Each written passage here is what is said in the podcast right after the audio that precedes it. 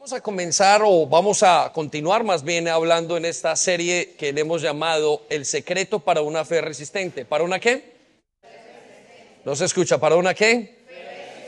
Fe resistente. Bueno, estamos hablando acerca del gran secreto para la fe resistente y cómo construir una vida en Jesús. Y estamos hablando del tercer pilar y ya lo hemos hablado varias veces, no lo quiero repetir esta mañana, pero eh, estamos en la tercera fiesta, estamos observando la tercera fiesta. El tiempo ya pasó, el tiempo no coincide, pero nosotros estamos observando como iglesia la tercera fiesta. La primera fue la fiesta de Pascua, Jesús nos salva. La segunda, la semana pasada hablamos de ella, en la fiesta de panes en levadura, Jesús se lleva al pecado y en esta ocasión estamos hablando de Jesús me da su poder y, estamos hablando que es la fiesta de la resurrección y, y, ah, hemos eh, eh, querido detenernos en cada una de estas fiestas para poder enseñar a la iglesia y para poder edificarla bien. Entonces, em, estamos en la tercera fiesta y es la fiesta de la resurrección. Y dijimos el viernes, pero para los que no estuvieron acá, la fiesta de la resurrección, aquella que se vive el domingo de resurrección,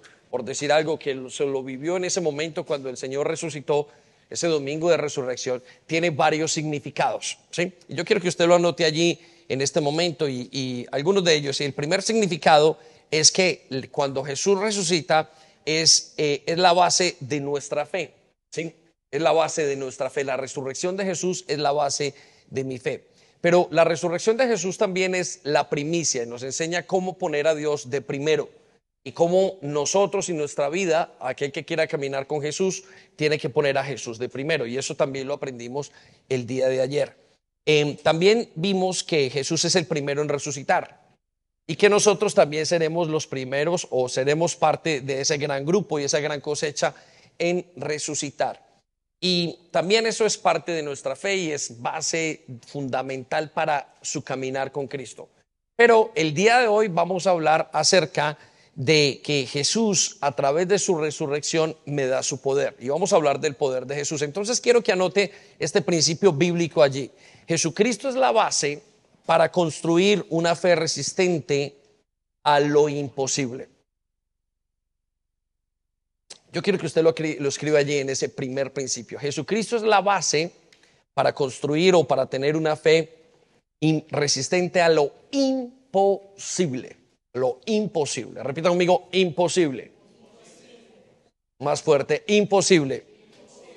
Muy bien, creo que no estamos aquí, nos quedamos el viernes en la celebración y los gritos de alabanza y de adoración. Pero bueno, ya volverá esa fuerza. Entonces, Jesucristo es la, eh, la base para tener una fe resistente a lo imposible. Yo quiero que se detenga en este momento y si quiere tomar apuntes está bien, pero quiero explicar algo acerca de lo imposible y quiero explicar algo acerca de la resurrección. La más grande aplicación de la resurrección es que vamos a resucitar y que el Señor resucitó por nosotros. Quiero que le ponga mucha atención porque esto es uno de los temas menos tocados en la iglesia, pero con una profundidad en su vida y para mi vida y una aplicación única. Entonces, quiero que ponga su atención en esto y vamos a explicar luego de cómo y cuáles son los hechos de la resurrección y, y- cómo tener el poder de la resurrección. Pero quiero hablar del primero. Y el primero que estamos diciendo hoy es que la aplicación es vencer lo imposible. ¿sí?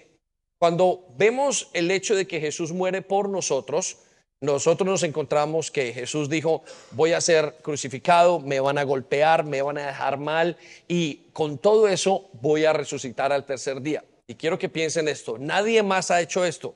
Una de las cosas más importantes, o eh, ni siquiera una, es la más importante frente a todo sistema religioso, frente a todo sistema filosófico, frente a lo natural que nosotros podamos entender, es la resurrección de Jesús.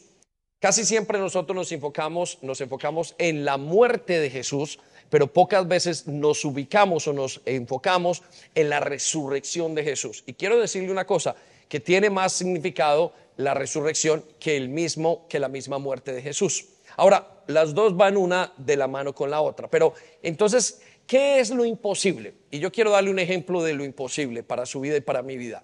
Lo imposible se viste y se disfraza de temor.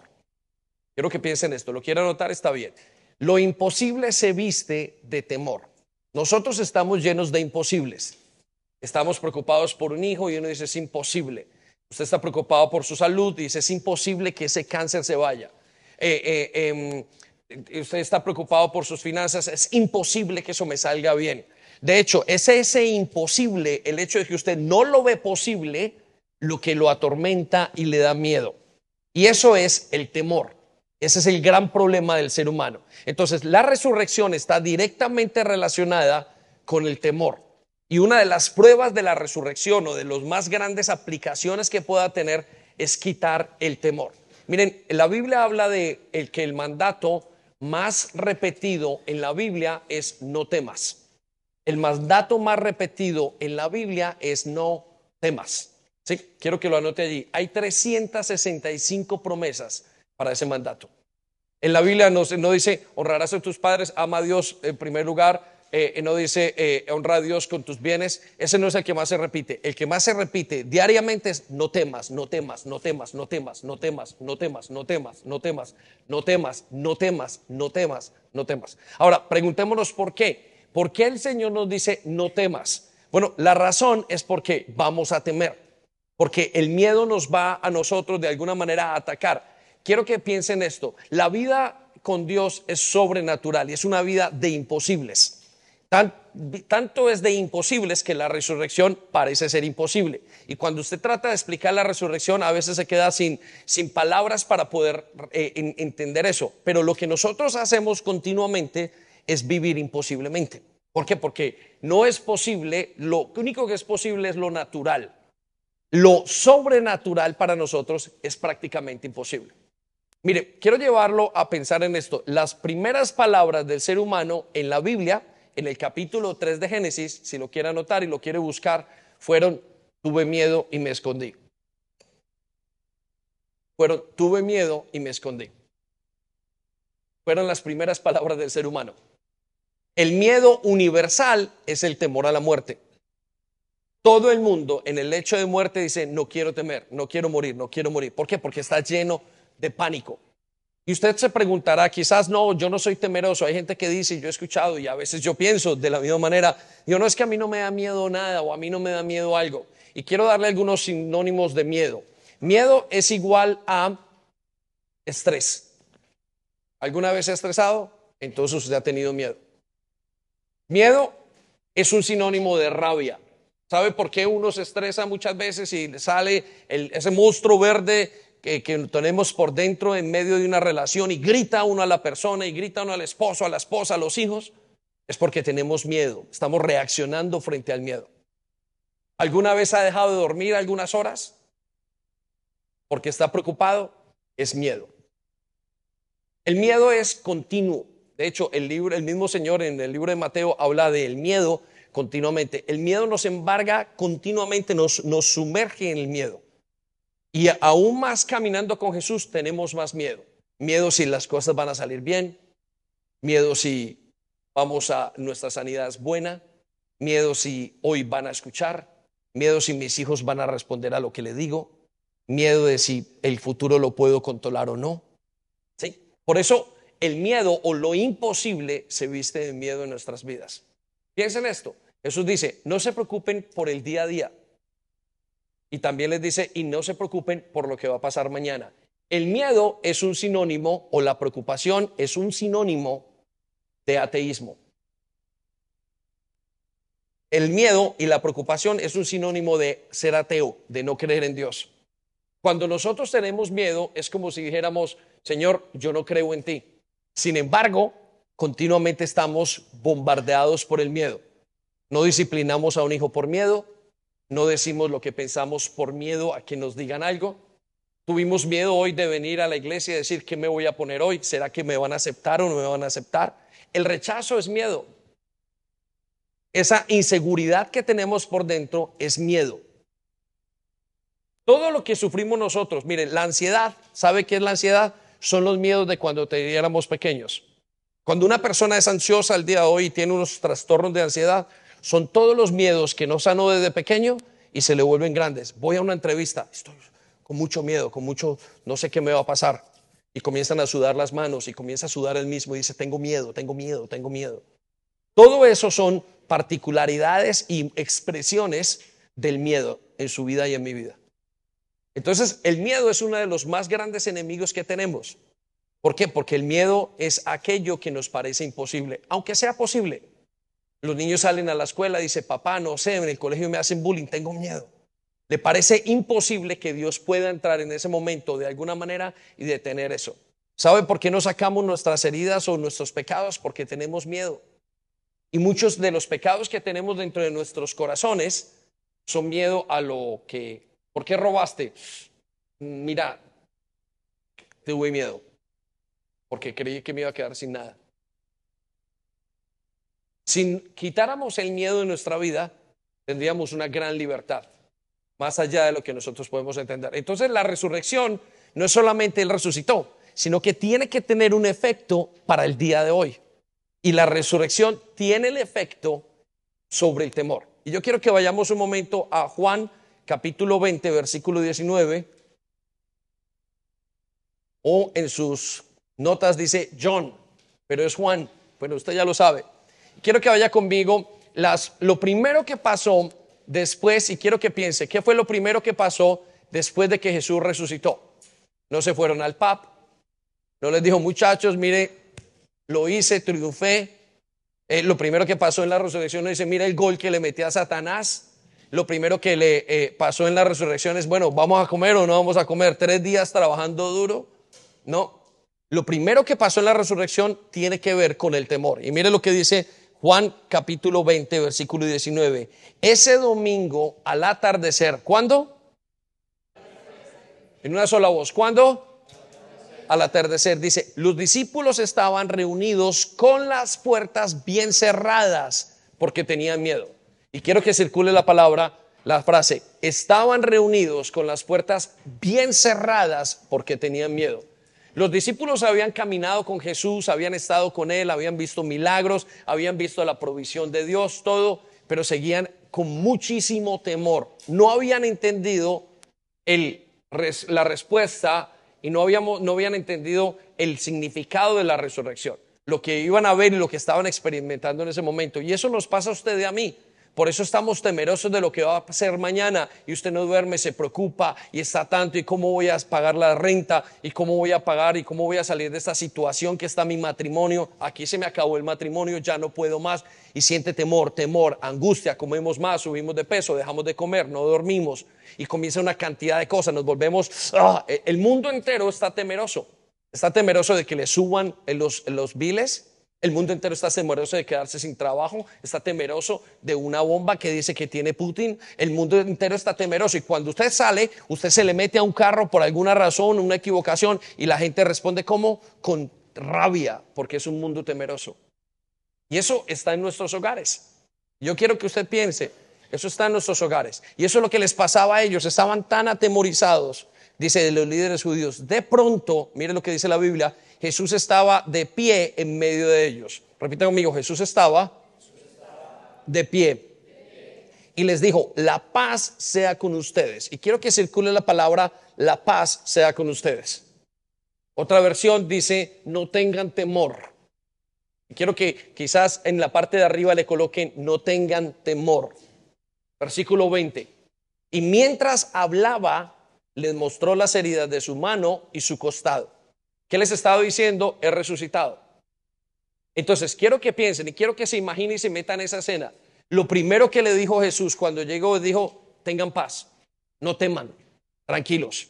Voy a seguir hacia el futuro, voy a seguir caminando, voy a pensar, ese es el poder de la resurrección, quitar el temor. Y mire lo que dice en la siguiente parte, y ellos se llenaron de alegría cuando vieron al Señor. Repita conmigo, ellos se llenaron de alegría cuando vieron al Señor. Y circulen las palabras que se llenaron de alegría. Mire, cuando usted le quita el miedo, usted se llena de qué? De gozo y alegría. Ay, yo pensé que había perdido ese dinero. Ay, yo pensé que este hijo se me va a perder. Uy, yo pensé que me iban a regañar. Uy, yo pensé que iba a perder ese trabajo. Uy, yo pensé, yo pensé, yo pensé. Y usted comienza a analizar tantas cosas pero cuando usted recibe esas palabras de alegría o esa, esa confirmación de que Dios está con usted, usted simplemente descansa. Señor, si así es, no hay ningún problema. Qué descanso. Y eso lo trae lo que se llama el poder de la resurrección. El poder de la resurrección nos hizo mostrar o nos mostró a través de Dios que Él es un Dios de imposibles. Ahora, ¿cuál es el problema que tenemos? Y si usted lo quiere anotar allí, que nosotros concebimos el poder al estilo Superman, que usted concibe el poder al estilo, al estilo, eh, eh, em, al estilo eh, Disney, al estilo de Netflix, que usted y yo concebimos el poder de una manera que no existe. Eso que nosotros vemos el poder de, un hombre sacando rayos con los ojos, que les voy a contar una cosa, muchos de ellos son ilustrados en tipologías de Jesús. El hombre que dice de los rayos que tenía fuego en los ojos es el Señor Jesucristo en el libro de Apocalipsis capítulo 1. ¿sí? Usted lo podrá leer en su casa. Pero, ¿qué es lo que nosotros tenemos acerca del poder? Que no lo entendemos. Y quiero decirles una cosa, la iglesia no entiende el poder que tiene. Y tiene el poder de la resurrección. Ahora, quiero que vaya conmigo algunos hechos acerca de la, del poder de la resurrección. Y, usted los tiene allí. Y el primero, el primer hecho es que Jesús mismo es la resurrección. Y yo quiero que usted lo anote allí. El primero es, Jesús mismo es la resurrección. La resurrección o el poder de la resurrección no es, una, no es algo mágico, automático, no es como una, una cosa que baja allí y viene. Y cuando una persona tiene el poder de la resurrección, no es que le entró como en las películas, le entró algo y la persona quedó como... No, el poder de la resurrección es el mismo Señor Jesucristo. Y quiero que se cae esa parte que hay en su mente, que es, el Señor mismo es el poder de la resurrección. Vaya conmigo a eh, Juan capítulo 11, versículo 25, usted lo tiene allí en sus notas, dice, Jesús le dijo, yo soy la resurrección, yo soy la resurrección y la vida. Quiero que anote esas palabras, yo soy la resurrección. La resurrección no es un momento, es una persona.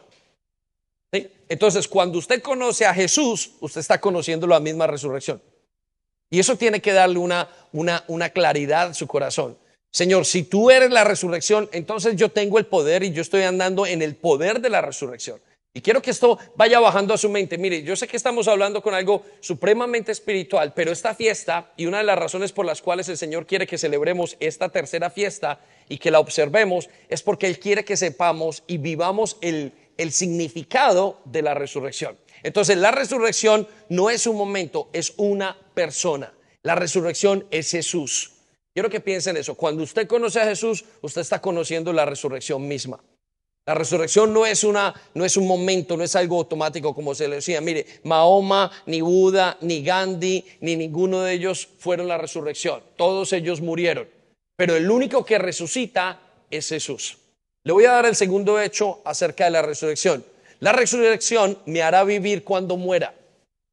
Este es un hecho importante y, es relevante. ¿Por qué? Porque la más grande pelea que tenemos nosotros los seres humanos, el, miedo universal de todos es la muerte. Y hay un dicho que dice, escuchen este dicho que dice, todo se puede solucionar menos la... No lo escuché, todo se puede solucionar menos la muerte. Y usted dice, y el, y el hijo le pasa cualquier cosa, eh, eh, eh, dañó el carro, el muchacho lo dañó, lo botó, hizo todas las cosas, el muchacho se quebró, perdió la universidad, no importa. Y uno llega y dice, se perdió dinero en la casa, lo robaron. Y yo, mire, tranquilo. Y uno solamente lo sabe en esos momentos extremos. De repente hay un gran accidente y la persona se queda medio muerta y uno dice, por lo menos no importa, porque lo único que no se puede arreglar es la muerte. Y la Biblia nos dice que el poder de la resurrección es tan fuerte, el poder de Jesús es tan fuerte que puede dar vida a los muertos. Y aunque no lo veamos ya, lo veremos en un momento dado cuando el Señor nos llame. Dele un aplauso a Dios, por favor, ¿sí? Más fuerte, más fuerte. Mire lo que dice Primera Tesalonicenses 4:14. Así como creemos que Jesús murió y resucitó, así también creemos que Dios va a resucitar con Jesús a los que murieron. Y yo quiero que usted se eh, subraye las palabras, va, Dios va a resucitar con Jesús a los que murieron creyendo en Él. Y eso es una de las más grandes, eh, de los impactos más grandes que tenemos. Miren, el, el día viernes estaba escuchando, y ya se lo dije a ella, se lo dije a Caterine, Caterine perdió a su hija de 21 años hace más o menos un año. Y estábamos en la reunión y Darwin estaba compartiendo allí a varios y ellos no se dieron cuenta los que estaban allí, pero yo sí me di cuenta de lo que ella estaba diciendo. Habían ocho personas y ella, eh, Darwin estaba hablando y enseñando acerca de poner a Dios de primero. Y ella volteó y miró al grupo que estaban allí y les dijo, de manera inconsciente, quiero que sepan que yo traté mi vida y no puse, intenté no poner al dolor de primero. Porque hace un año mi hija de 21 años murió. Y si no fuera por el Señor, estoy parafraseando lo que dijo, yo no estaría aquí. Yo hubiera estado completamente mal.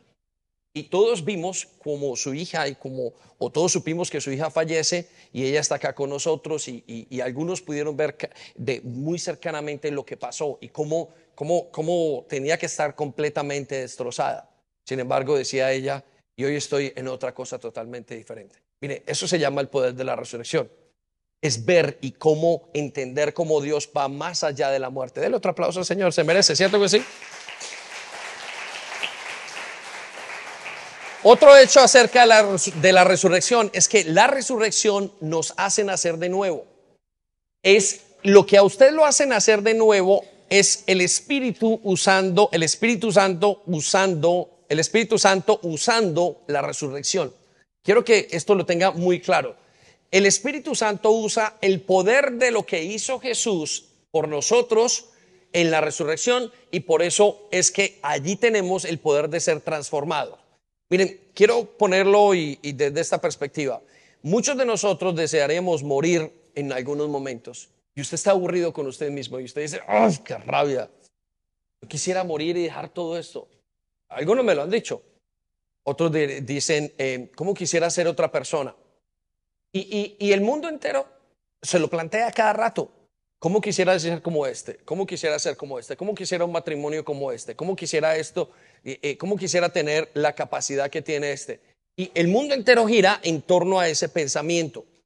Quiero ser otra persona, pero realmente lo que están diciendo es quiero ser alguien nuevo, quiero ser alguien diferente. ¿Y sabe qué dice la Biblia? Nosotros nacemos de nuevo en Jesús y todo es por el poder de la resurrección. ¿Sabe de dónde sale ese cambio tan grande que usted ha dado que no pudo dar ah, eh, en los últimos o en los primeros 30 años o 40 años de su vida o en los primeros 20 si no conocía al Señor? Es el poder de la resurrección. Y mire lo que dice primera de Pedro 1.3. Alabado sea Dios, Padre de nuestro Señor Jesucristo. Por su gran misericordia, mire lo que dice, nos ha hecho nacer de nuevo mediante la resurrección de Jesús. Y quiero que circulen las palabras nos ha hecho nacer de nuevo mediante la resurrección de Jesucristo, para que tengamos una esperanza viva. Todo el cambio que usted ve y el cambio potencial que usted puede ver en su familia, digamos que usted tenga un hijo y el hijo esté apartado totalmente y esté tota-, en el suelo y esté caminando como el hijo pródigo comiendo algarrobas con los cerdos, usted dice, Señor, mira, ese cambio que tú le puedes dar, yo lo he vivido y lo veo en la resurrección. Ese cambio, ese nacer de nuevo que esa persona necesita, es en base a la resurrección de los muertos, de Jesús. Entonces quiero que piense lo grande que estamos hablando aquí y el poder tan inmenso. Pero quiero llevarlo al siguiente. La base de la, la resurrección es la base de todo lo que usted y yo sabemos acerca de Dios. La resurrección es tan importante que es la base de todo lo que usted y yo sabemos. Y mire lo que dice Primera de Corintios 15, versículo 3.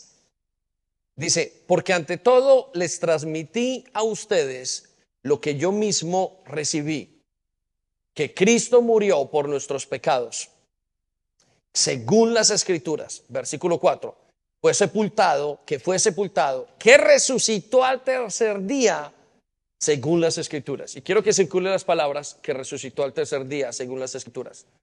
Pablo dice, si la, si la resurrección no ocurrió, vana es nuestra fe. Y esto teológicamente es muy fuerte. Quiero decirles, lo voy a poner de esta manera. Toda la Biblia o todo lo que nosotros creemos en Jesús estaba puesto sobre un pilar. ¿Sabe cómo se llama ese pilar? La resurrección de Jesús. Todo. Y si la resurrección de Jesús no ocurrió, nosotros estamos en una farsa. Miren, si el perdón trabaja es porque Jesús resucitó de los muertos. Si sus oraciones son contestadas es porque Jesús resucitó de los muertos. Todo lo que usted y yo sabemos es porque Jesús resucitó de los muertos. Y ahorita tenía una impresión de que estaba pensando en el tema y, ¿saben? Una de las cosas que pasaban cuando la gente se convertía en, la primera iglesia, no tenían Biblias. La Biblia simplemente era un, era un rollo que estaba en, la, en la sinagoga. Y ellos no tenían acceso como nosotros tenemos a estudiar la Biblia todos los días. Y fue hasta hace, hasta mucho tiempo después, 1500 años después, donde las personas pudieron tener una Biblia cercana y la Biblia era muy cara. Es en estos tiempos, en los últimos 200 años, donde la gente tiene una Biblia y hoy usted la tiene en el teléfono. Entonces, ¿en qué basaban ellos su fe? En que Jesús resucitó. Entonces quiero que piensen en esto. Les, enseñaban y les decían, miren, Jesús eh, murió por nosotros, el Mesías, pero le decían, ¿y cómo sé que todo eso es cierto? Y ellos decían, porque resucitó de los muertos. Porque Él resucitó. Y ellos comenzaban a pensar y a analizar si resucitó de los muertos, entonces esto es cierto, si esto es así, si esto es así. Todo lo tenían que tomar en fe, pero vivieron sus vidas siempre pensando, aunque no vieron a Jesús, voy a resucitar. Él resucitó, yo voy a resucitar. Y toda la enseñanza era basada en el mismo concepto, la resurrección de Jesús. ¿No le parece maravilloso? Denle un aplauso, Señor. Venga. Alábele. La siguiente verdad es que la resurrección es lo que desea experimentar cada creyente. Cada creyente desea en su corazón ese deseo que usted tiene en su corazón de caminar y de ser como Dios y de vivir y de, ser completamente transformado. Quiero decirle cómo se llama. Se llama deseo de resurrección. Y mire lo que dice Filipenses 3, 10. Lo que quiero, repita conmigo, lo que quiero. No, no, más fuerte, lo que quiero. No se escucha, lo que quiero. Ok, quiero que circule la palabra lo que quiero. Lo que quiero, dice Pablo, es conocer a Cristo y experimentar. Y quiero que circule la palabra experimentar. Y experimentar el poder de su resurrección. Todo lo que ustedes me dicen, todo lo que nosotros queremos, hay gente que dice, pastor, mire, yo sé que tengo unos dones, yo sé que Dios me va a usar, yo sé que hay algo, hay algo que yo necesito hacer en la vida, yo necesito hacer una diferencia. Pablo dice, eso es el poder de la resurrección. Lo que ustedes sienten es como un deseo por el poder de la resurrección, como si tuvieran un calor por dentro, como si tuvieran un horno por dentro encendido dijo, tengo que hacer algo. Y ese horno es el poder de la resurrección. Lo que lo estaba quemando a Pablo era un deseo por hacer la voluntad de Dios. Algunos se acercan, yo quisiera que Dios me utilizara, yo quiero esto, Señor, mándame. Algunos dijeran, miren, aunque no me paguen, yo quiero ir a las misiones y morir allá en el campo de batalla. No me importa lo que tenga que hacer. Yo necesito y tengo un, fuego por dentro y ese fuego por dentro es el poder de la resurrección. Y mire lo que dice Pablo, y experimentar el poder de su resurrección, de su resurrección. Quiero compartir con él sus sufrimientos. También quisiera ser como él en su muerte. Y quiero que circulen las palabras el poder de su resurrección. Nosotros queremos, eso es lo que usted sabe. Lo que pasa es que usted no le sabe colocar nombre.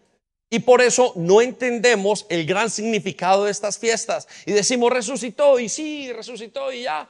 Pero bueno, Él murió por mí. Pero no nos importa el resucitar. Y quiero que sepan una cosa, si Jesús murió en la cruz solamente por usted, van a su fe, porque todo el mundo ha muerto, todo el mundo muere. La diferencia es que Jesús resucitó. Esa es la gran diferencia. La gran diferencia para usted, el valor añadido y el cuento o el trick o, lo que usted le diga, el elemento base aquí, no es que Jesús haya muerto. Usted dice, mi abuelita murió por mí en un accidente, mi tío murió, yo conocí un hombre que murió y se chocó, yo conocí esto, esto, esto, y los grandes hombres que dijeron, vamos a declarar libertad y murieron por todo un país. Pero el, momento, el efecto es que Jesús murió, pero resucitó. Sin eso no hay nada.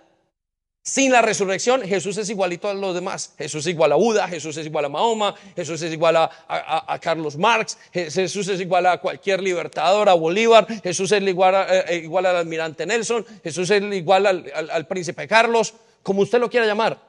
Jesús es igual si no resucitó. La gran diferencia es que resucitó. Y mire la prueba que él hace. Voy a hacer que me golpeen, voy a hacer que me maltraten, voy a hacer todo en tres días y no me van a dejar nada. Mire, me, van a quitar el cuerpo, me van a, destrozar, me van a quitar la barba, me van a golpear lo que es la pasión de Cristo, lo que sabemos que es la pasión de Cristo, y ahí les voy a demostrar que yo puedo resucitar. No lo dijo, voy a estar bien y me voy a preparar y les voy a mostrar cómo yo aguanto todo. No, no, no. Dijo, voy a resucitar en lo peor de lo peor, el estado peor que puede estar una persona anímicamente y en su salud. Y esa es la resurrección. Denle un aplauso al Señor por eso, ¿sí? Y la última verdad es que la resurrección es el poder entonces para entregarme completamente a Dios. Cuando una persona se entrega completamente a Dios es porque ha entendido la resurrección. Mire, quiero que piensen en esto. Vamos a 2 de Corintios capítulo 5 versículo 15. Hay una de las pruebas más grandes, eh, ¿sabe cuál es una de las pruebas más grandes acerca de la resurrección? Es los discípulos. ¿Qué pasó con ellos? Si la resurrección hubiera sido una farsa, una mentira, se entiende por lógica que los discípulos hubieran negado todo lo demás. Digamos que Jesús no hubiera resucitado. La Biblia nos dice que de repente Jesús está muerto y los, eh, discípulos se encierran en ese lugar y viene gente y, se aparece él y les dice, miren, estamos en paz y ellos salen. Esa fuerza que ellos tuvieron al salir de ese lugar era porque estaban totalmente convencidos de lo que habían pasado. Ellos vieron a Jesús y nosotros contamos que Él muestra las manos, Él muestra todo lo que pasó. Y de ahí es que nosotros entendemos. Pero la reacción que ellos tuvieron después es esta. Ellos fueron capaces de morir por el Evangelio. Quiero que piense, cada uno de los discípulos de Jesús murió como Jesús. Pablo murió, eh, Pablo murió en, en, creo que murió en ahorcado, Pedro murió eh, em, en, la cruz hacia eh, inversa, eh, todos los discípulos murieron como Dios. luego tenemos la, ¿cómo se llama? Un, libro que nos enseña eso, pero todos nos cuenta la historia que todos los discípulos de Jesús murieron como Él. Ahora la pregunta es esta, ¿por qué murieron como Él? ¿Por qué murieron? ¿Por qué fueron capaces de entregar? ¿Por qué ellos no dijeron, uy, este hombre murió, yo me salgo de aquí, yo no quiero morir como ellos? A todos, los, a todos nosotros nos hubiera dado muchísimo temor. Y usted hubiera dicho, si matan a uno de sus compañeros, ¿qué hace? Usted se va y se esconde. Están matando a mis amigos. Y ellos lo que hicieron fue exactamente lo mismo. Se escondieron. Pero luego salieron más fuertes y le dijeron, no me importa que me maten. Soy capaz de darlo todo por Dios. Y eso es lo que nos dice que es el poder de la resurrección. ¿Sabe por qué usted y yo no lo damos todo? Porque no creemos que vayamos a resucitar y que ese poder esté en nosotros. Y mire lo que dice Segunda de Corintios capítulo 1 versículo 9. De hecho, perdón, Segunda de Corintios capítulo 5 versículo 15. Él murió para todos para que los que reciben la nueva vida en Cristo ya no vivan más para sí mismos. Quiero que circulen las palabras, ya no vivan más para sí mismos. Más bien vivirán para Cristo, quien murió y resucitó por ellos. Y quiero que circulen las palabras, vivirán para Cristo. Cuando una persona entiende el poder de la resurrección, no le importa morir. Miren, cuando algunos de nosotros hemos tenido familiares que mueren, inmediatamente en ese momento se acabó todo en la vida de la persona, usted dice, esa persona no tiene fe. Porque él dice, yo soy la resurrección. ¿Por qué tienes temor a la muerte? De hecho, cuando usted entiende el poder de la resurrección, usted comienza a preparar a su familia. Yo les he contado muchas veces que nosotros hemos hablado con nuestros hijos y con nuestra hija pequeña y le decía, en algún momento tú y yo vamos a separarnos y yo voy a morir, quizás yo primero, quizás tú primero, esperemos que no sea así. Pero todo tiene que ver con el, con el entendimiento de lo que es la resurrección para nosotros. Por eso las personas que van a los campos misioneros, aunque tengan que morir y ser perseguidos, se meten al problema, directo al problema en China. ¿Y qué pasó? ¿Qué hacen ustedes aquí? Pues no me importa, aunque tenga que morir por Jesús. Pero por supuesto, eso no lo vemos nosotros en la iglesia del occidente. Porque no queremos pasar problemas.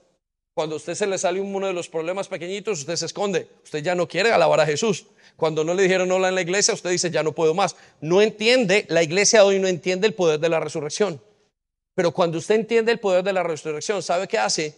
No le importa, aunque sea entregarlo todo para Cristo. Su vida, su tiempo, sus hijos, y su esfuerzo y todo. Y aunque el esposo le diga, aunque la esposa le diga, pasas mucho tiempo aquí, pasas mucho tiempo allá, aunque usted dice, aunque la familia lo persiga, usted dice, no me importa, yo tengo un supremo llamamiento. Amén. Venga, denle un aplauso Señor, por favor. Fuerte, fuerte, fuerte, iglesia. Entonces quiero llevarlo a la pregunta, ¿por qué es tan importante entonces entender el poder de la resurrección y entender la resurrección? Y la respuesta está en Corintios, segunda de Corintios 1:9. Y la respuesta es esta en su línea. Si quiero que la ponga allí, porque nos lleva a conocer, la resurrección nos lleva a conocer el poder de Dios, a confiar en él y no en nosotros. Cuando usted conoce el poder de la resurrección y la iglesia conoce el poder de la resurrección, mire, no importa nada. Yo estoy totalmente seguro y lo tengo por convicción y lo tengo ahora en entendimiento de lo que estamos hablando, de que los primeros discípulos cuando venían a Jesús, ¿quieres recibir a Jesús? Sí, sí, quiero recibir a Jesús. ¿Quieres? No le decían quiero recibir a Jesús. Escucha lo que le decían. ¿Quieres seguir a Jesús? Le preguntan a los discípulos, ¿quieres seguir a Jesús, a ese que murió, a ese que resucitó? Y ellos decían, sí quiero. ¿Y tu familia? No me importa, sigo para adelante. ¿Y tus finanzas? No me importa, sigo, sigo, sigo, sigo, sigo. Y eso es lo que decían ellos, no me importa entregarlo todo. Y estoy totalmente seguro que la primera clase que le enseñaban era la resurrección de Jesús. Porque ¿cómo iban a seguir a Jesús si no estaban poniendo, si no tenían claro que Él tenía el poder, que Él tenía la capacidad y el poder para llevarlos más allá de cualquier circunstancia que fuera imposible. Es la resurrección la que los dijo, ustedes pueden seguir adelante, sigan adelante. Claro, ellos al enseñar y al aprender y al darle vueltas a este tema continuamente decían, seguimos, seguimos, seguimos adelante. No nos importa si Jesús resucitó, yo sigo adelante. Si Jesús resucitó, yo sigo con este matrimonio. Si Jesús resucitó, yo sigo con esta situación. Si Jesús resucitó, yo lo doy todo. Si Jesús resucitó, yo le doy para mi hijo. Nada va a pasar. Si Jesús resucitó, si Jesús resucitó. Ellos tuvieron que pasar muchísimo tiempo pensando y analizando, Jesús resucitó, Jesús resucitó. No tenían otros elementos, no tenían otras palabras, no tenían un conéctate, pero lo que les hacía era la resurrección de Jesús, la resurrección de Jesús. Y solamente con que una persona, con que Él hubiera resucitado, ya era suficiente para creer en Él. La pregunta es, ¿cree usted que Jesús resucitó?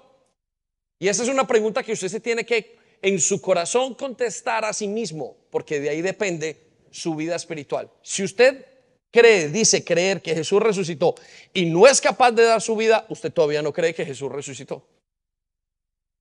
Quiero que piense, si usted dice, creo que Jesús resucitó y no es capaz de dar todo y todavía está usted luchando con dar tres cosas en su corazón, quiero que sepa que usted no, no cree todavía en la resurrección de los muertos. Porque note lo que dice segunda de Corintios capítulo 1 versículo 9. Este es el apóstol Pablo. Dice, de hecho esperábamos morir. ¿Qué esperaban? Dice, pero como resultado, como resultado al confiar, dice, como resultado dejamos de confiar en nosotros mismos el resultado de entender la resurrección es dejar de confiar en nosotros mismos. Y dice, y aprendimos a confiar en solo en Dios, quien resucita a los muertos. Entonces, quiero que circulen las palabras, aprendimos a confiar solo en Dios. Y las palabras resucita a los muertos. Cuando usted aprende a confiar, cuando usted aprende a confiar en Jesús, es porque usted ha aprendido el poder de la resurrección. ¿Sí? Entonces, quiero que piensen en eso y, vamos ahora a una parte práctica. Ya con esto hemos entendido muchas cosas acerca de hoy y por eso Dios nos dice, no tengas temor, no, no tengas, no temas, no temas, no temas, no temas. Y vamos a entender cómo experimentar el poder de la resurrección en la vida. Ya dijimos que el poder de la resurrección no es que usted, el otro día hablábamos del hijo de Darwin que cuando es, pequeñito y cree que, que cuando ve Spider-Man, ¿no? Y ve el hombre araña y todos los niños lo que ven lo creen y así, y, y, él va jugando por allá y hace y coloca como si de aquí le saliera un, ¿cómo se llama? Una, una telaraña y tal. Y él, él dice, este es el poder que yo veo en los muñequitos. Y está bien, eso es lo que juegan los niños. Luego usted se verá uno de ellos volando por aquí y las niñas princesas haciendo una cantidad de cosas. Y ese es el poder. Ese es el poder que usted y yo concebimos, pero así no funciona el poder de Dios. El poder de Dios es muy diferente. El poder de Dios es, es, usted tiene que verlo desde una perspectiva totalmente diferente. Entonces vamos a ver cómo experimentar el poder de la resurrección en su vida y cómo experimentar el poder. Y le voy a dar varios canales, le voy a dar eh, algo que va más allá de su comprensión, pero que realmente usted lo tiene más cerca de lo que piensa. Y le voy a dar la primera parte. El poder de la resurrección se experimenta en Jesucristo mismo. Si Jesús es la resurrección, usted experimenta el poder de la resurrección en Jesús. Miren, muchos de nosotros vinimos a Cristo con áreas muertas. Y eso fue lo que dijo en lo que estaba cantando ahora Elizabeth. Venimos muertos, necesitamos resurrección en nuestra vida. Algunos necesitamos resurrección en nuestras áreas afectivas, en el matrimonio. Usted necesita resurrección en, su, en, en eso que lo ha consumido de dolor en esa amargura que usted tiene. Usted necesita eh, en, un área que tiene, porque la tiene completamente muerta por las drogas, la tiene completamente por su creer que todo es imposible. Algunos tienen un área muerta por el alcohol y no logran resucitar. Y pueden decir, son como muertes vivientes, o pueden decir, todo está bien, todo está bien, pero hay algo que está muerto. Es mismo Jesús, es el que quita el que quita esa o el que da vida a, la, a los muertos. Y escucha lo que dice en Colosenses capítulo 1, versículo 19. A Dios le agradó que todo lo que Él es habitara plenamente en Cristo. Quiero que repita conmigo, habitara. Vamos a repetir otra vez. Todo lo que Él es, habitara plenamente en Cristo. Quiero que circule esa frase. ¿Qué significa todo lo que Dios es? Dios es omnipotente, Dios es omnipresente, Dios es omnisciente y Dios es eterno. Bueno, hago una pausa aquí rápidamente. ¿Quiere usted saber quién es Dios? Tiene que cumplir estos cuatro requisitos. ¿Cuál? Primero, tiene que saberlo todo, omnisciente. Segundo, tiene que poder estar en todas partes, omnipresente. Tercero, tiene que conocerlo todo, omnisciente, tiene que poder hacer todo, es capaz de hacer todo, omnipotente. Y cuarto, tiene que tener, no tiene tiempo. Nosotros entendemos que Dios es Dios porque Dios cumple estas cuatro cosas. Puede escucharnos a todos en este momento, independientemente de donde estemos, sabe lo que hay en todos los corazones, independientemente de lo que estemos pensando. Ese es Dios está en todas las épocas de nuestra vida, no ha cambiado, es el mismo ayer, hoy y siempre, es eterno y todo lo puede hacer y todos los milagros que usted ha necesitado en su vida que eran imposibles, Él lo puede hacer. Ese es nuestro Dios. Amén. Denle un aplauso. Fuerte, fuerte. Entonces, el poder, el creyente experimenta el poder de la resurrección solo estando con Jesús. Pastor, así de fácil, así de fácil. ¿Qué más le quiere que le diga? No tiene que hacer nada. Pase tiempo con Jesús. Mire, póngase, deténgase a pensar. Eh, este señor que se llama Eduardo, ¿puedes levantar la mano? ¿Hace cuánto viniste, Eduardo, a la iglesia? ¿Cuánto? Hace nueve años. En la primera visita de Eduardo venía después de haber recibido un stroke, ¿no era? Dos, dos strokes. Y no podía caminar, venía con muletas. Recuerdo que estábamos en ese momento, esto no estaba construido, en la oficina de allá donde está el punto de información, paramos y yo le pregunté, Eduardo, ¿me dejas orar por ti? Eduardo me dijo, sí, por favor, no hay ningún problema. Al final de la reunión, se sentó en la silla, con eso dejó las muletas, se las cogió Marina, estaba Sandy conmigo, yo puse las manos sobre sus piernas y le dije, Señor, ¿puedes, por favor, darle a Eduardo y hacer un milagro en la vida de Eduardo? Eduardo salió de aquí, llegó a su casa y dejó, dejó las muletas. Dele un aplauso a Dios. ¿Vale? Escúchame esto. No fue David. Eso no está, porque yo he visto a Sandy haciendo milagros. He visto a algunos de los que están aquí viendo y, viendo los milagros. ¿De dónde salió ese milagro? Ese milagro sale de estar con Jesús. Ese milagro lo produce y lo hace Jesús. Es por eso que uno ve que hay gente que tiene sanidades, es por eso que pasan cosas en su vida que son sobrenaturales. Eso no es un cuento nuevo para nosotros, pero entender que ese es el poder de la resurrección es nuevo para nosotros. La Biblia dice que a los que creen en Jesús y los que están con Él le seguirán milagros. Mire, el solo hecho de que usted haya cambiado es un milagro. Pero ¿de dónde salió eso? ¿Del pastor David? ¿Del pastor Enrique? ¿De la pastora Emma? Eso salió de que usted estuvo con Jesús. Y es que el, milagro no está, el poder de la resurrección no está limitado a una iglesia. Aunque se vive en la iglesia, lo vamos a ver en unos momentos, el poder de la resurrección está y la fuente es Jesús. Por eso en este momento usted está batallando. ¿Será que Dios hace milagros? ¿Será que ese milagro que el pastor vaya y ore por las personas? Mire, yo he encontrado personas con dolores de brazos y se sanan. Yo he orado por niños pequeñitos y no he hecho nada. Lo único que he hecho, Señor Jesús, por favor, ¿podrías eh, sanar a esta persona? No me yo lo explico siempre me da risa. No me salió calor, no me salió lo, del hijo de Darwin, el Samuel, no me salió el Spider-Man de aquí, no me salió absolutamente nada. Nada, absolutamente. No sentí ni experimenté nada. Lo único que pasó es que Dios hizo un milagro. ¿Por qué? Porque en Jesús está toda la plenitud de Dios y ese es el poder de eh, cómo se experimenta la resurrección. Usted no tiene que ir a alguna parte. Pero también he escuchado a algunos de ustedes, algunas personas en la iglesia que fueron donde brujos y querían el poder de los brujos para traer el amor de una persona. ¿Lo recuerda? Por supuesto que lo recuerdan. Hay alguna gente que se ha metido en internet, algunos que quieren tener el horóscopo. Sé de gente que se ha intentado salir del cuerpo, jóvenes, y dijeron, y salir por la noche y salir a un lugar y entrar a otra parte. Pero ninguno de esos es un poder verdadero ni sano el poder de la resurrección está en Jesús. Por eso cuando conocemos a Jesús se nos abren todas las cosas que podemos eran imposibles para nosotros. Denle un aplauso a Dios, venga. Quiero que vaya conmigo al siguiente versículo en sus notas. Mire lo que dice Filipenses 4:13. Puedo enfrentar cualquier situación porque Cristo me da el poder para hacerlo. En otras versiones dice, todo lo puedo en Cristo que me fortalece. Pero en esta versión, y usted lo va a entender de una manera, dice, puedo enfrentar cualquier situación. Mire, usted puede enfrentar su matrimonio cayéndose con Jesús. Usted puede enfrentar las drogas con Jesús. Usted puede entender la pornografía con Jesús. Usted puede enfrentar el cáncer con Jesús. Usted puede enfrentar la pobreza con Jesús. Usted puede, mire, el día de hoy, en la segunda reunión, creo que es la que vamos a tener, hay un curso de finanzas. Y, yo he visto, hace unos años, veíamos varios milagros, y uno de los milagros era que en los primeros seis meses, deudas de cinco mil, seis mil y siete mil pagadas.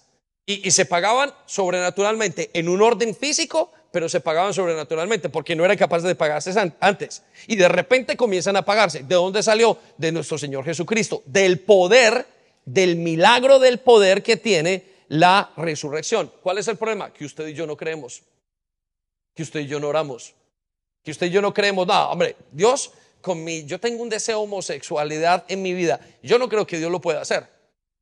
Mire, ya perdí a mis hijos, yo no creo que Dios lo pueda hacer. Y si lo hacemos, lo hacemos a nuestra manera, pero no dependemos de Cristo. Entonces quiero que piensen eso. Puedo enfrentar cualquier situación porque Cristo me da el poder. Entonces, quiere experimentar, pase tiempo con Jesús.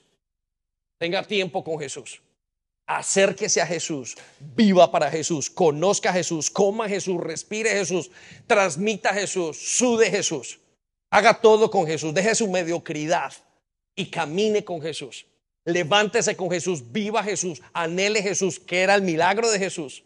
Y cuando no le diga que Él no le da nada, siga con Jesús. Cuando no vea, confíe en Jesús. Es la única manera. Y ese es el milagro de la resurrección. Pastor, no lo puedo creer. Bueno, pues mire la historia de la Biblia. Todos los años ha sido exactamente lo mismo. La historia no lo dice. Quieren tener a, los que crean en mí, les seguirán milagros, echarán fuera demonios, sanarán gente, tomarán veneno, no lo vaya a tomar, pero en el momento caso donde usted lo tenga que tomar por alguna razón, hasta hay sanidades. Mire, yo sé de gente que le han pasado a sus hijos, le han pasado carros encima por un accidente, el niño jugando en la parte de atrás del coche y mete la mano y se le destroza y comienzan a orar por ese niño y el niño vuelve a, recobrar todo eso. Pero el milagro más grande que he visto es la restauración de las familias. Ese es el milagro más precioso que he visto. Gente con matrimonios dañados y familias totalmente dañadas y no automático, pasar con el tiempo y volver a florecer. Eso es maravilloso y ese es el poder de la resurrección. Entonces, estamos mirando cómo se experimenta el poder de la resurrección. Y quiero llevarlo a la siguiente manera de experimentar el poder de la resurrección. Y es que ese poder de la resurrección está hecha o está puesta en vasos de barro. Quiero que lo anote allí. Experimento el poder de la resurrección en vasos de barro. Y eso es muy importante que usted lo entienda. A veces pensamos que aquellos que experimentan y el pastor ya porque oró por Eduardo, entonces el pastor es perfecto, santo. Y eso pasa en África y en muchas iglesias de gente que no entiende bien lo que está pasando. Y muchos de los miembros de la iglesia dicen, yo no, el pastor que ore, o que ore aquel hermanito que es más o que es más espiritual. La Biblia no dice eso. La Biblia dice que este poder que estamos experimentando, y eso le dará una tranquilidad a usted, está puesto en vasos de barro. Vaya conmigo a 2 de Corintios capítulo 4, versículo 7. Estoy quitando el mito de que el poder de la resurrección lo vive gente solamente por allá, que usted no los ve, sino en, en, una iglesia y de 70 mil miembros. Y, es el, pastor, y, y, el pastor no se puede bajar de su avión porque tiene 70 mil miembros. No, no pasa nada. Eh, Grande es Dios si 70 mil personas escuchan a Dios. Pero el poder de la resurrección estaba para pescadores, estaba para gente que trabajaba en limpieza, estaba para jóvenes sin papeles, estaba para jóvenes que estaban adictos a la droga, estaban para hombres que estaban adictos al, al alcohol. El poder de la resurrección estaba para mamás que oraban por sus hijos normales en sus casas. Sino entonces, ¿de dónde viene ese poder? ¿Y para qué sirve? Por eso Dios nos dice y Pablo enseña, este poder está puesto en vasos de barro y usted es un vaso de barro. Por eso cuando falle el vaso de barro no diga, uy, qué mal está el poder. Al contrario, nosotros decimos una cosa siempre, Dios está muy mal de personal, que pone toda su confianza en nosotros que fallamos continuamente. Y Dios sabe que le vamos a fallar. Entonces no tenga temor de ese poder. Mire lo que dice segunda de Corintios 4, 7. Ahora tenemos esta luz que brilla en nuestros corazones. ¿Cuándo? Perdón, ahí dice ayer o dice tendrán. ¿No cuando dice? Ahora, en este presente, usted tiene esta luz, y quiero que circule la palabra ahora, tiene la luz que brilla en su corazón, pero nosotros mismos, aquí dice, nosotros mismos somos como frágiles vasijas de barro que contienen este gran tesoro. Y quiero que circule rápidamente las palabras, somos frágiles vasijas de barros que contienen este tesoro. Algunos de ustedes dicen, eh, Dios no me puede utilizar a mí. ¿Y sabe por qué no me puede utilizar a mí? Porque yo tengo muchos pecados, porque yo tengo muchos problemas. Y si hay una realidad en eso, cuando usted no quiere dejar su pecado, Dios dice, pues no me puedo utilizar. Pero cuando usted quiere dejar su pecado, no importa todo lo que tenga. No importa si usted está luchando con pornografía. ¿Quiere dejarlo? Dios lo va a usar. Pero en su mente que dicen, bueno, yo no quiero dejar la pornografía, entonces Dios no lo va a usar.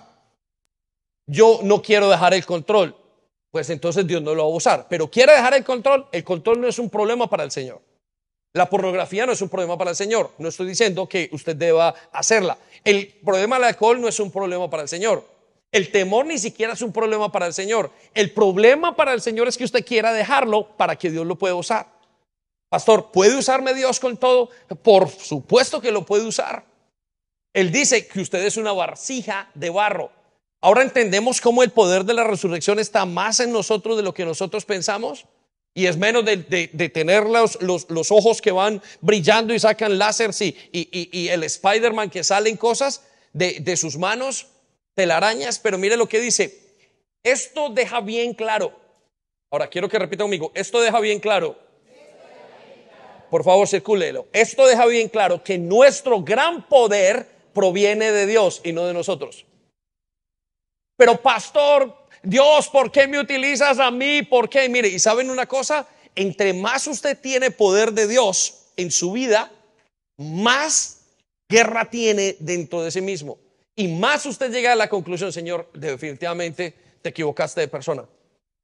¿Y sabe qué dice él? No me equivoqué. Es que si tú eres una persona perfecta, van a pensar todos que es tu poder y que es por tu causa.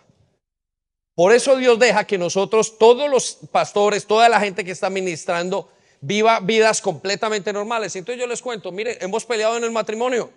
Mire, tenemos dificultades con los hijos. Miren, tenemos dificultades en las finanzas. Mire, tenemos dificultades con la salud.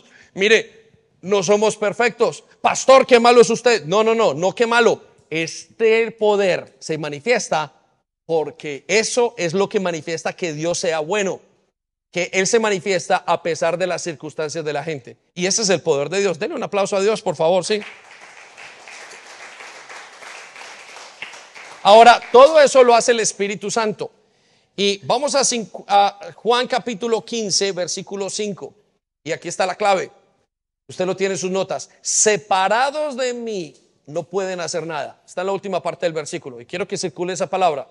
Separados de Jesús, su, usted como brazo frágil no sirve para nada. ¿Por qué? Porque depende de Él. Mire, a Él le, parla, le plació utilizar a quien quiera, a quien le dé la gana. ¿Sabe cuál es el problema? Que la gente no quiere dejarse utilizar por Él.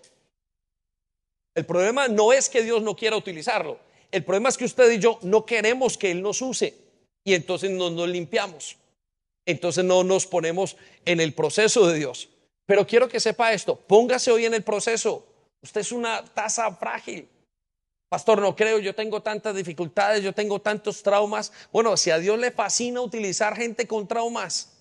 Tenemos el caso de una pastora en Estados Unidos que se llama Joyce Meyer. Su papá abusó de ella 200 veces por lo menos desde los 8 años o 9 años hasta los 17 años. Y hoy es una de las mujeres que Dios usando ese dolor tan grande le puede hablar a millones de mujeres que han sido abusadas. Y todas esas mujeres experimentan liberación debido a todos los traumas de esta señora. Es un vaso frágil, es un tesoro en un vaso frágil. Es un vaso frágil de barro. Le hago una pregunta. ¿Qué puede decir su vaso frágil? Si usted no obra y si usted lo que quiere es pretender aquí en la iglesia que es el perfecto, que es un buen religioso, Dios no lo va a utilizar, porque Dios no utiliza a los religiosos. Dios utiliza los vasos de barro en los que se puede poner el tesoro de honra de Dios. Amén.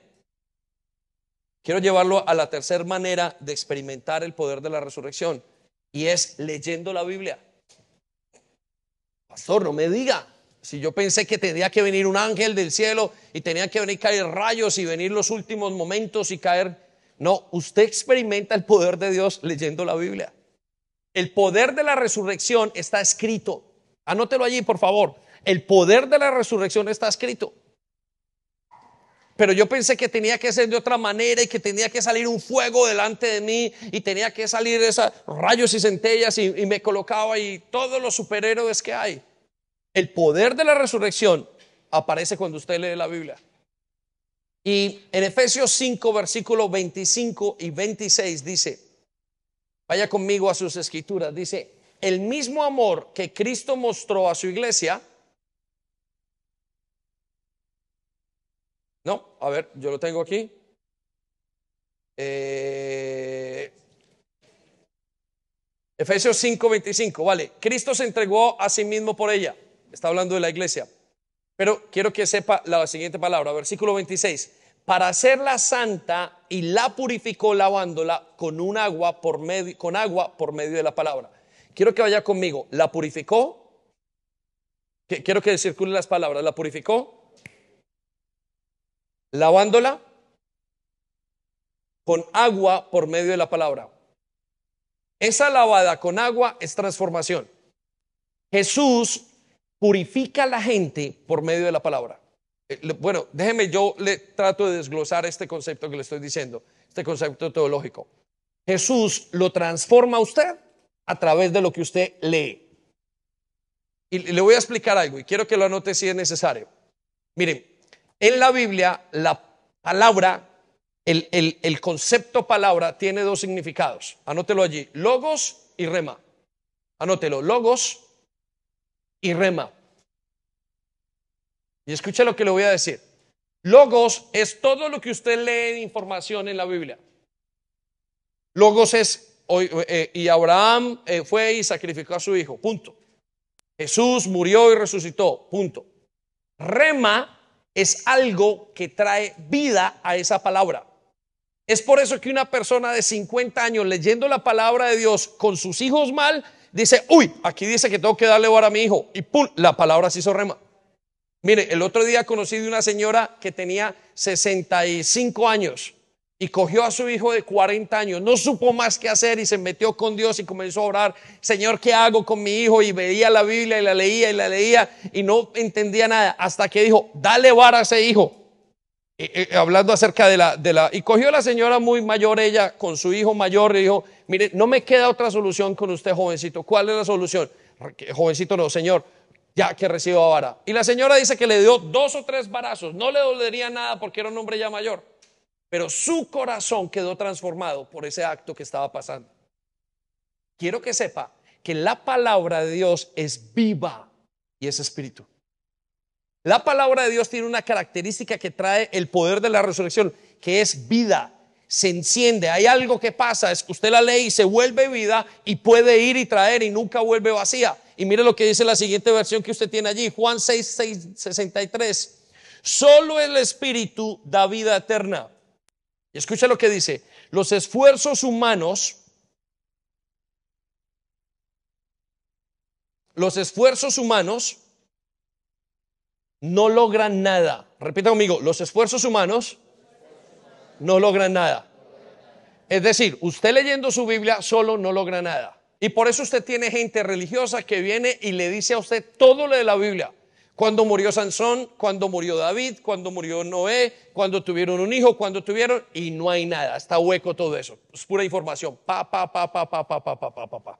Yo conozco gente y hemos tenido gente en la iglesia que ha ido a estudiar el libro de Romanos y el libro en teología y no han aprendido nada más que algo histórico. Pum, pum, pum, pum, pum. Y usted puede recitar todo lo que quiera. Pero el poder de la palabra de Dios es vida. Y escuchen lo que dicen las, en las últimas partes. La palabra que yo les he hablado son espíritu y son vida. Y quiero que resalte las palabras, son espíritu y son vida. Es decir, la misma palabra sola es espíritu. Por eso cuando usted la lee se transforma. Y ese es el poder de la resurrección.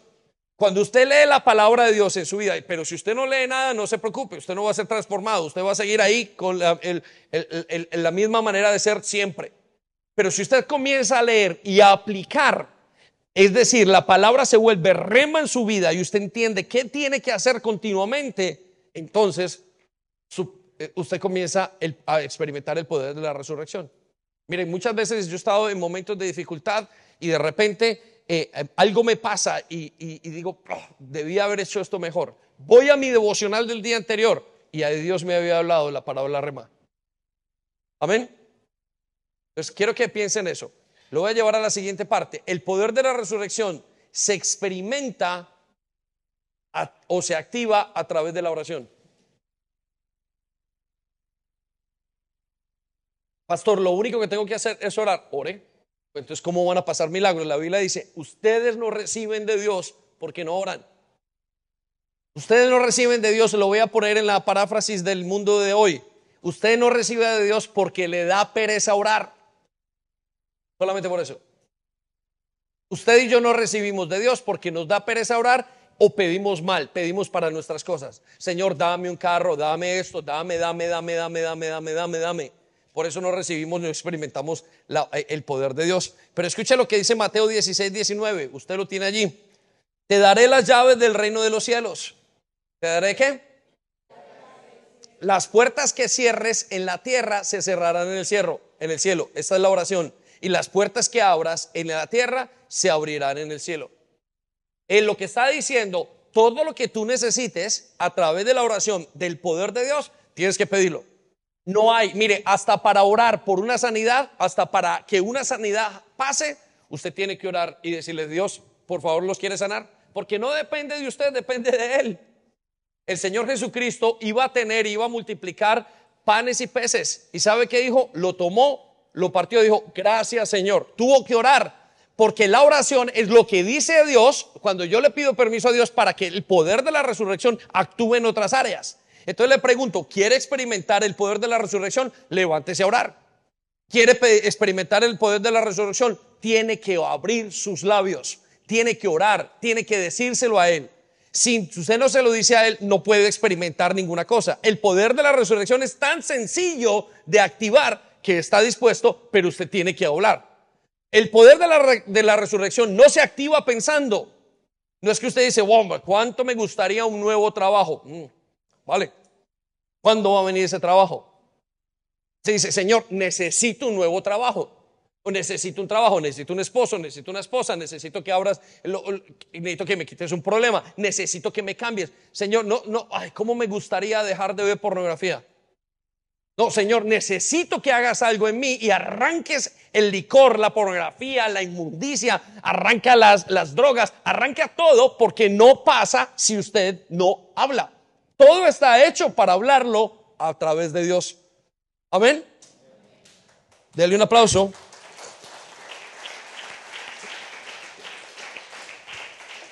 Y por último, el poder de la resurrección se vive a través de la iglesia. El poder de la resurrección se vive a través de la iglesia. Y aquí voy a correr en este punto rápidamente. Escuche, ¿usted quiere experimentar el poder de la resurrección? Viva vida de iglesia. Usted solo en su casa no experimenta el poder de la resurrección. ¿Por qué, pastor? Sabiendo que todos somos parte de Dios. ¿Por qué si yo creo en Dios? Porque el plan de Dios no era ser una persona. El plan de Dios es una iglesia. Mire, le voy a contar algo. Dios tuvo dos planes, dos cosas, solo dos cosas hizo el Señor en la tierra. Dos cosas, dos instituciones puso. La primera, la familia. La segunda, un partido político. ¿Sí? No. La segunda, un hospital. No. Una universidad. No. Un restaurante. No, Dios no hizo restaurantes. Un cónsul. No lo hizo. Una alcaldía. No hizo Dios alcaldías. No hizo equipos de fútbol. ¿Sabe qué hizo? La iglesia. Dios dice la Biblia que Jesús murió por la iglesia. La Biblia dice, Jesús murió por todos. No, no, no, no, no. Murió por la iglesia. ¿Quién es la iglesia? Aquellos que aceptaron que Jesús había muerto por ellos. Jesús no murió por todos, aunque todos puedan decir, Señor, quiero venir delante de ti, y si todos lo hicieran bien, pero sabemos que muchos no van a decir. Entonces dice, para ellos el amor de Dios y el sacrificio de Jesús no vale nada. Jesús murió por su iglesia. ¿Quiere usted experimentar el poder de Dios? Viva vida de iglesia. Tenga vida de iglesia. Vaya a sus células, vida su vida, vaya en misiones. Si usted es una isla sola, afuera, usted es un cohete, una bala perdida, no se preocupe, Dios no va a poder utilizarlo como tiene que utilizarlo. No lo va a poder experimentar porque va a tener división, porque va a tener rencor, porque no va a ser capaz de estar unidos. Somos el cuerpo de Cristo. Usted no es un brazo por allá. El cuerpo tiene que estar unido y Pablo lo enseña, dijo, el cuerpo siendo y estando bien unido entre sí. Y escuche lo que dice Efesios capítulo 1, versículo 22. Dios ha puesto todo bajo la autoridad de Cristo. Repita conmigo, la autoridad de Cristo. Aquí viene el punto. A quien hizo cabeza de todas las cosas para beneficio de la iglesia. Repita conmigo, para beneficio de la iglesia. Y quiero que circule esas palabras. Dios hizo todo y lo puso en Jesús para bendecir a la iglesia. El plan de Dios no es que usted esté solo. El plan de Dios es que usted sea parte de una iglesia. Y hay jóvenes y hay gente y adultos que dicen, no, yo es que no necesito la iglesia. Usted está bien equivocado usted necesita, porque allí es el lugar, es la familia de Dios. Mire, si el hombre le falla a su familia, Dios tiene que restaurarlo en la familia de la iglesia. Y todo lo que usted hace en su vida tiene que ver con lo que usted hizo o en su familia o lo que usted ve en la iglesia. Ya le dije, Dios no hizo compañías, Dios hizo familia e iglesia. Y los dos son inquebrantables y los, los dos tienen el mismo diseño y los dos tienen un producto que nadie más puede poner. Un hospital no puede hacer lo que hace una casa, una familia. Un partido político no puede hacer lo que hace una familia. Un gobierno no puede hacer lo que hace una familia. No son capaces. ¿Y sabe dónde llega la iglesia? Donde nadie más llega. En un ejército no llega donde llega la iglesia. Nadie puede llegar hasta donde llega la iglesia. Por eso es que usted y yo estamos transformados en familia. Y aquí los veo. Y la transformación es familia, familia, familia. Porque es el diseño de Dios. Ahora, entonces todo lo hizo para el beneficio de la iglesia. Versículo 23, y me estoy pasando el tiempo. Y la iglesia es el cuerpo de Cristo. ¿Qué es la iglesia? Mire, quiero darle este concepto y me voy a pasar unos minutos. Empezamos tarde hoy. Eh, mire, la iglesia, Jesús, Dios es espíritu y necesita un cuerpo. Y el cuerpo somos nosotros. Algunos es el brazo, algunos es un, codo, algunos es una uña, algunos es un ojo, algunos es una oreja. Y dice la Biblia, tiene que estar unidos. Si no, no hay poder. Por eso es que la iglesia llega y tumba eh, eh, potestades. Por eso es que la iglesia puede tumbar una cantidad de cosas. Por eso es que la iglesia restituye la vida a una familia. Ustedes, algunos de ustedes salieron de tantas cosas en su vida por la iglesia, por el trabajo de Dios en la iglesia. Por eso cuando los misioneros van como iglesia y hacen la labor y extender el reino de los cielos, la gente se transforma, naciones enteras se transforman. ¿Por qué? Porque Dios le ha dado el poder a la iglesia, no a una persona. Y la iglesia es el cuerpo de Cristo junto, no un dedo por acá y el resto de la mano aquí. Esto no es, la, esto no es parte del cuerpo. Si este dedo está cortado, es cortado. Y escuche lo que dice la última parte. La iglesia es el cuerpo de Cristo. Él la completa y la llena. Por eso la capacita y le da dones, profecía. Por eso le da dones el apostolado. Por eso le da dones de maestro. Por eso le da dones de pastores. Porque es en la iglesia. Dice, Él la completa y la llena. Y también es quien le da plenitud a todas las cosas en todas partes con su presencia. Y quiero que circulen las palabras. Él la completa, Él la llena, Él le da plenitud. El plan de Dios es la iglesia. El plan de Dios no es su trabajo. Y quiero que sepan una cosa, jóvenes y gente, invierta su vida en su trabajo, no se preocupe. Algún día se acabará. Invierta su vida en la iglesia y va a tener un impacto eterno. Su trabajo no va a pasar a la eternidad. No, Señor. No crea que allá va a haber constructores cuando usted pase, gente limpiando en la eternidad. No va a haber maestros en la eternidad lo que va a pasar a la eternidad son dos cosas, la familia y la iglesia. El resto se quedó acá. Amén. Póngase de pie, por favor, y vamos a orar. Padre amado, gracias. Vamos todos, ore conmigo esta mañana. Señor Jesús, vamos todos en alto. Señor Jesús, muchas gracias por la resurrección. Yo te pido que abran mis ojos para poder ver las riquezas, tu plenitud y entender todo esto que me has dado. Señor, recibo el poder de la resurrección en Jesús. Lo tengo en mi vida. Es un vaso frágil. Se activa en la oración. Está escrito cuando lo leo. Y lo experimento a través de la iglesia. Vamos, levante sus manos, Señor, hoy me rindo para que tú me tomes. Quiero experimentarte. Quiero experimentar el poder de la resurrección. Renuncio a toda imagen de poder de superhéroe y me vuelvo a someter a lo que dice tu palabra, que es sencilla y que depende de ti, el poder de mi resurrección. Te alabo y te bendigo en el nombre de Jesús. Gracias, Padre. Dele un aplauso, Señor.